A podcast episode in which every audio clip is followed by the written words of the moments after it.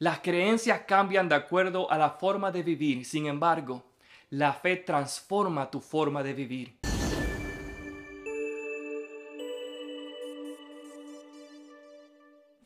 Dios les bendiga, bienvenidos a Cultura de Avivamiento.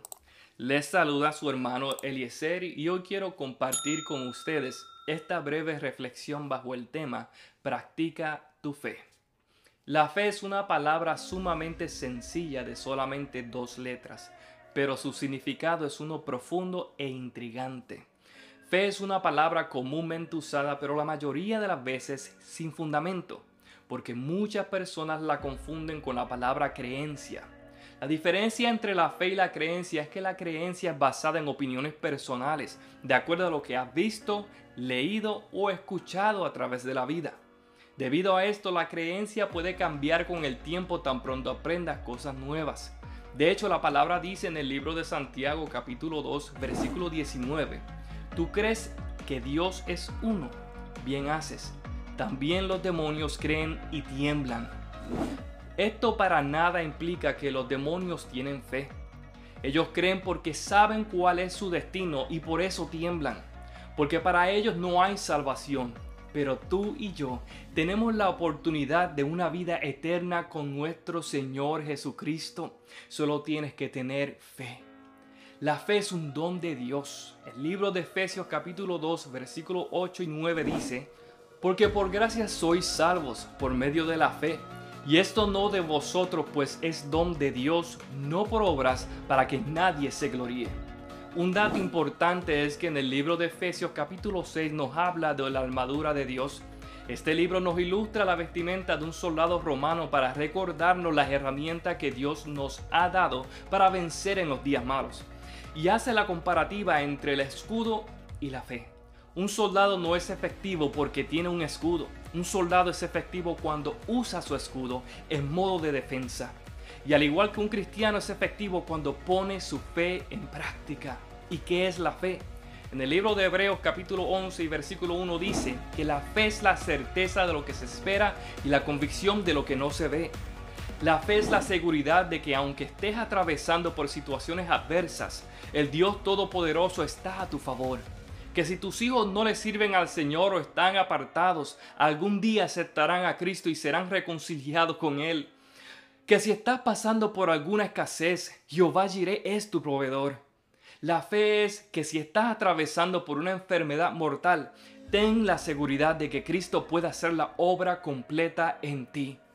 Las creencias cambian de acuerdo a la forma de vivir, sin embargo, la fe transforma tu forma de vivir.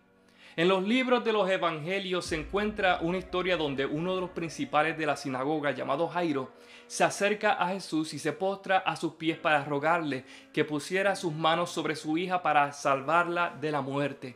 Pero cuando iban de camino a la casa de Jairo, dice la palabra que una mujer que necesitaba un milagro recibió sanidad al solamente tocar el borde del manto de Jesús. Y luego, poco después, Jairo recibió la noticia menos esperada. Su hija había muerto. La postura de muchos sería, esto no es justo. Yo llegué primero, porque ella y yo no? Todos reciben su milagro y yo todavía esperando el mío. Pero son momentos como este que debemos poner nuestra fe en práctica, obviar el ruido exterior y solo poner atención a la voz de Dios. Preparar el ambiente para un milagro descartando toda incredulidad y dejar que Cristo Jesús tome el volante. Dice la palabra que cuando llegaron a la casa de Jairo se escuchaba gritos y llantos.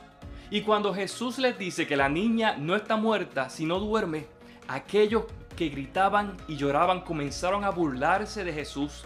Muchas veces no eres tú quien detiene tu milagro, sino la incredulidad que te rodea. Por eso tenemos que evaluar qué es más importante para ti, ese milagro que tanto anhelas o la gente que notifica. En este caso se escogió el milagro. Y dice la palabra que Jesús echó fuera a todos aquellos incrédulos. Solo el Padre, la Madre, Pedro, Jacobo y Juan estaban presentes con Jesús y la difunta niña. Luego dice la palabra que Jesús le sostiene la mano a la niña y le dice, Talita Kumi, que traducido significa, niña, a ti te digo, levántate. Y dice la palabra que el espíritu de la niña volvió a su cuerpo y inmediatamente se levantó. No todas las historias tienen este mismo final y cada situación es única en su clase. Ahora lo que sí yo puedo garantizar es que el mismo Jesús que levantó a la hija de Jairo es el mismo que puede hacer un milagro en tu vida. Porque para Él no hay nada imposible. Solo practica tu fe. Aleluya. Esto fue Cultura de Avivamiento. Que el Señor los bendiga.